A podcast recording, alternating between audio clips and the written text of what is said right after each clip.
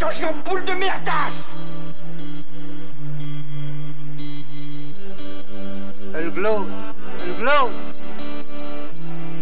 Il faut qu'on pète. Alors moi, il m'épate, il m'épate, il m'épate, il m'épate. Et on lui pèlera le son comme au bailli du Limousin. On a pendu un beau matin,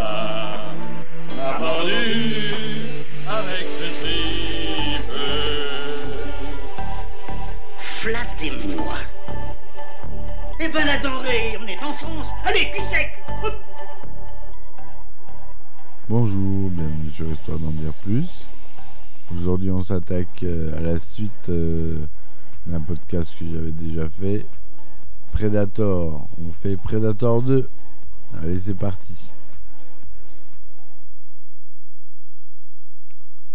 Alors, Predator 2 ou le Predator 2, le Prédateur 2 au Québec, est un film de science-fiction américain cette fois-ci, non plus mexico-américain comme le premier, réalisé non plus par John McTiernan mais Stephen Hopkins, sorti trois ans après le premier en 1990. C'est le second film de la franchise Predator.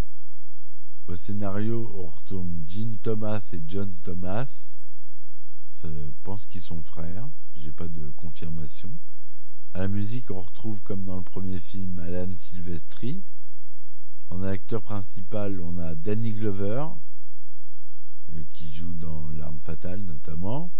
Kevin Peter Hall, qui joue dans le premier Predator et qui joue le rôle du Predator.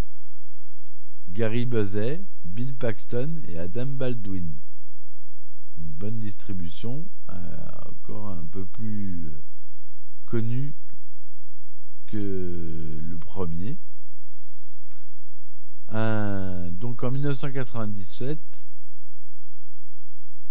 un soir, une créature humanoïde tue plusieurs membres d'un gang jamaïcain qui était en train d'assassiner un seigneur de guerre colombien. Bien qu'il soit, censé attendre KS, Harrigan et son équipe entrent dans l'appartement sombre, Harrigan c'est Danny Glover, hein, où se trouvent les cadavres suspendus entièrement lacérés. KS avertit Harrigan de ne plus se mêler de cette affaire mais Danny revient plus tard à la demande de ce dernier pour continuer l'enquête.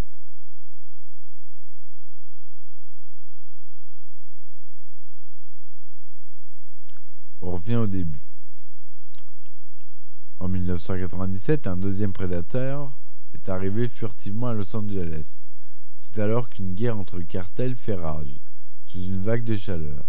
Du haut d'un toit, une forme invisible observe une fusillade entre trafiquants colombien et forces de police, et plus particulièrement le lieutenant Michael Harrigan, joué par Danny Glover, qui s'illustre par ses faits d'armes. Les dealers se replient dans un immeuble, mais sont soudainement massacrés. Harrigan et ses coéquipiers, Léona et Danny, investissent le bâtiment sans attendre les ordres. Le chef de gang, terrifié, parvient à s'enfuir de la tuerie par le toit, mais il est tué et rattrapé par Harrigan. Le, le, policier aperçoit alors momentanément une silhouette camouflée qu'il prend pour un effet de chaleur. Le lieutenant est réprimandé par ses supérieurs après avoir contrevenu aux ordres, notamment l'agent spécial Peter Keyers, leader d'un groupe de travail fédéral qui enquête prétendument sur les cartels. Un nouveau venu, le détective Jerry Lambert, rejoint ensuite l'équipe d'Harrigan. Donc un soir, une créature humanoïde tue plusieurs membres de gang jamaïcains qui étaient en train d'assassiner un seigneur de guerre colombien. Bien qu'il soit censé attendre KS, Harrigan et son équipe entrent dans l'appartement sombre où se trouvent des cadavres suspendus, entièrement lacérés. KS avertit Harrigan de ne plus se mêler de l'affaire. Mais Danny revient plus tard à la demande de s'ordonner pour continuer l'enquête. Il récupère une arbre ressemblant à une double pointe de lance mais est surpris par la créature qui rôdait par là, et il est alors tué, comme un trophée. Harrigan veut tout faire pour découvrir le tueur de son ami, croyant toujours avoir affaire à un assassin. Un médecin légiste analyse la matière de la pointe de lance récupérée sur le corps de Danny, et constate qu'elle ne correspond à aucun élément périodique. Plus tard, Harrigan rencontre le baron de la drogue jamaïcain King Willie, un praticien vaudou qui sent que le tueur est surnaturel et qui le guette incessamment. Juste après le départ d'Harrigan, la créature apparaît et tue le leader jamaïcain en portant sa tête comme trophée. Le lendemain, Cantrell et Lambert interviennent lors d'une agression armée dans le métro lorsque la créature attaque à nouveau. Plusieurs civils armés sont tués, ainsi que Lambert qui l'affronte en dernier après avoir épuisé ses munitions. La créature s'apprête ensuite à tuer Cantrell, mais l'épargne lorsque sa vision thermique révèle qu'elle est enceinte. Harrigan arrive sur les lieux, mais ne peut que constater la tuerie. Ne trouvant aucune trace de Lambert, il parcourt le tunnel de métro en suivant les traces de sang. Il débusque la créature bipède, arrachant la tête de Lambert. Harrigan la poursuit à l'extérieur, mais est arrêté par Kayes et ses hommes. Ces derniers sont en fait des scientifiques qui relèvent que le tueur est un prédateur extraterrestre possédant une technologie avancée qui chasse sur Terre avec ses semblables depuis longtemps pour se faire des trophées. Pour tenter de le capturer et l'étudier, un piège est mis en place dans l'abattoir à proximité. L'équipe débute l'opération, mais le prédateur découvre le piège. Il massacre tous les hommes et blesse Keyes avant qu'Arigan n'intervienne. Il affronte le Predator et en dernier recours décharge son arme sur lui à courte distance.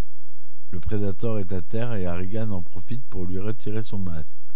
Mais la créature est toujours vivante et tue Keyes en utilisant un disque de lancer avant de prendre en chasse Harrigan sur le toit du bâtiment. Après un échange de tirs, le policier précipite le monstre avec lui du haut de l'immeuble et tous deux se retrouvent agrippés au rebord.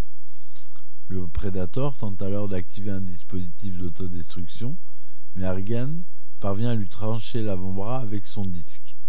Le Predator tombe à travers une fenêtre de l'immeuble voisin et utilise un kit médical pour soigner ses blessures avant de s'enfuir dans une cage d'ascenseur. Harrigan le suit et trouve un vaisseau spatial dans une grotte souterraine sous l'immeuble. À l'intérieur, il découvre les crânes de ses victimes en guise de trophée et si vous regardez bien, on voit un crâne d'alien. Pour la petite anecdote. Les deux rivaux s'affrontent dans un duel final à l'issue duquel Harrigan parvient à tuer le prédateur en l'empalant avec le disque, apparaissant alors d'autres prédateurs qui récupèrent leurs camarades morts. Leur chef donne ensuite aux policiers un antique pistolet à silex avant de se retirer. Le vaisseau étant sur le point de décoller, Harrigan parvient à sortir juste à temps avant d'être rejoint à la surface par le reste de l'équipe de KS, furieux de ne pas pu avoir saisi l'extraterrestre. Harrigan déclare que les créatures reviendront probablement. Donc, euh, comme je vous l'ai dit, euh, à la réalisation, c'est Stephen Hopkins. Les personnages sont créés par Jim Thomas et John Thomas. Hein. La musique, on en, je vous l'ai dit, on retrouve Alan Silvestri. La direction artistique, Geoff Hubbard. Au costume, Marilyn Vance. Au montage, Mark Goldblatt et Berd Levitt. Le budget d'environ 35 millions de dollars, hein, plus que l'original. Il est tourné en anglais, en couleur deluxe, 35 mm et 70 mm. Cette fois-ci en 1,85e Panavision son Dolby. Il a une durée de 108 minutes.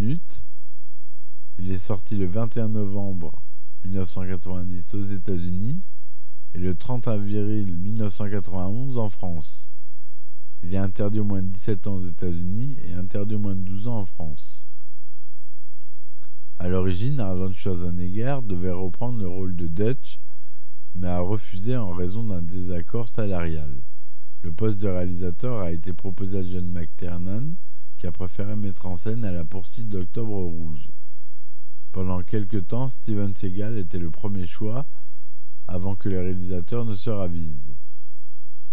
L'histoire se déroulait initialement à New York, avant d'être située à Los Angeles pour des économies de budget. Danny Glover, Gary Busey ainsi que Steve Kahn ont déjà joué ensemble dans L'arme fatale. Patrick Swayze a été approché pour jouer dans le film mais a préféré tourner dans Roadhouse. Et le réalisateur Stephen Hopkins voulait John Lithgow pour interpréter Peter Kayes, mais le producteur Joel Silver préférait Gary Busey. Gary Busey, c'est le fou qu'on voit. Euh, il a une tête de fou, cet acteur.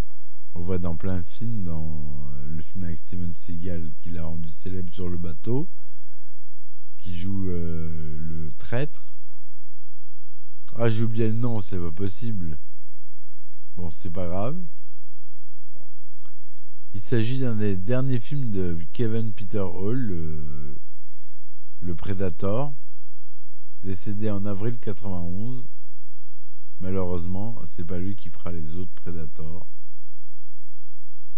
Le tournage a eu lieu en Californie, à Bart, à Oakland et notamment à Los Angeles, à Los Feliz, Downtown Los Angeles, Century City.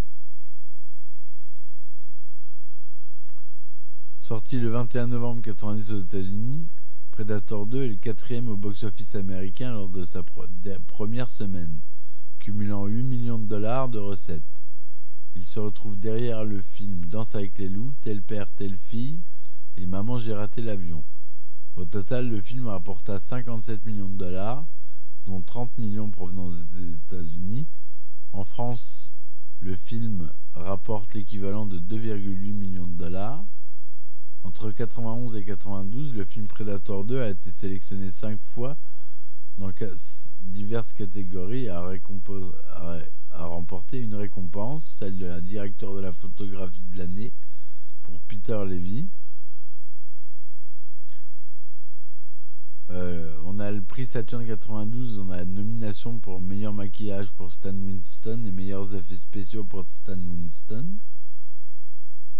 Dans le vaisseau du Predator, on aperçoit divers crânes, donc comme je vous l'ai dit, un d'Alien, un clin d'œil à l'époque aux comics d'Alien vs Predator déjà existant, édité par Dark Horse Comics, que j'ai découvert il n'y a pas très longtemps, mais qui sont bien mieux que les films. Hein. Dans The Predator 2018, Jack Buzzey incarne un scientifique nommé Sean Case. Il serait le fils de Peter Case, incarné par le véritable acteur par le, incarné par le véritable père de l'acteur Gary Busey dans Predator 2. Voilà. C'était pour le deuxième Predator. Je sais pas si je ferai une critique sur les prochains. On verra. J'espère que celle-ci vous aura plu. N'hésitez pas à laisser des commentaires et des likes si ça vous a plu. Je vous remercie de m'avoir écouté. Je vous dis à très vite pour de nouvelles chroniques. Ciao, ciao. Il a été changé en boule de merdasse Elle glow Elle glow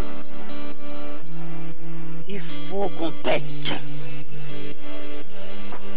Alors moi il m'épate, il m'épate, il m'épate, il m'épate Et on lui pèlera le son comme au bailli du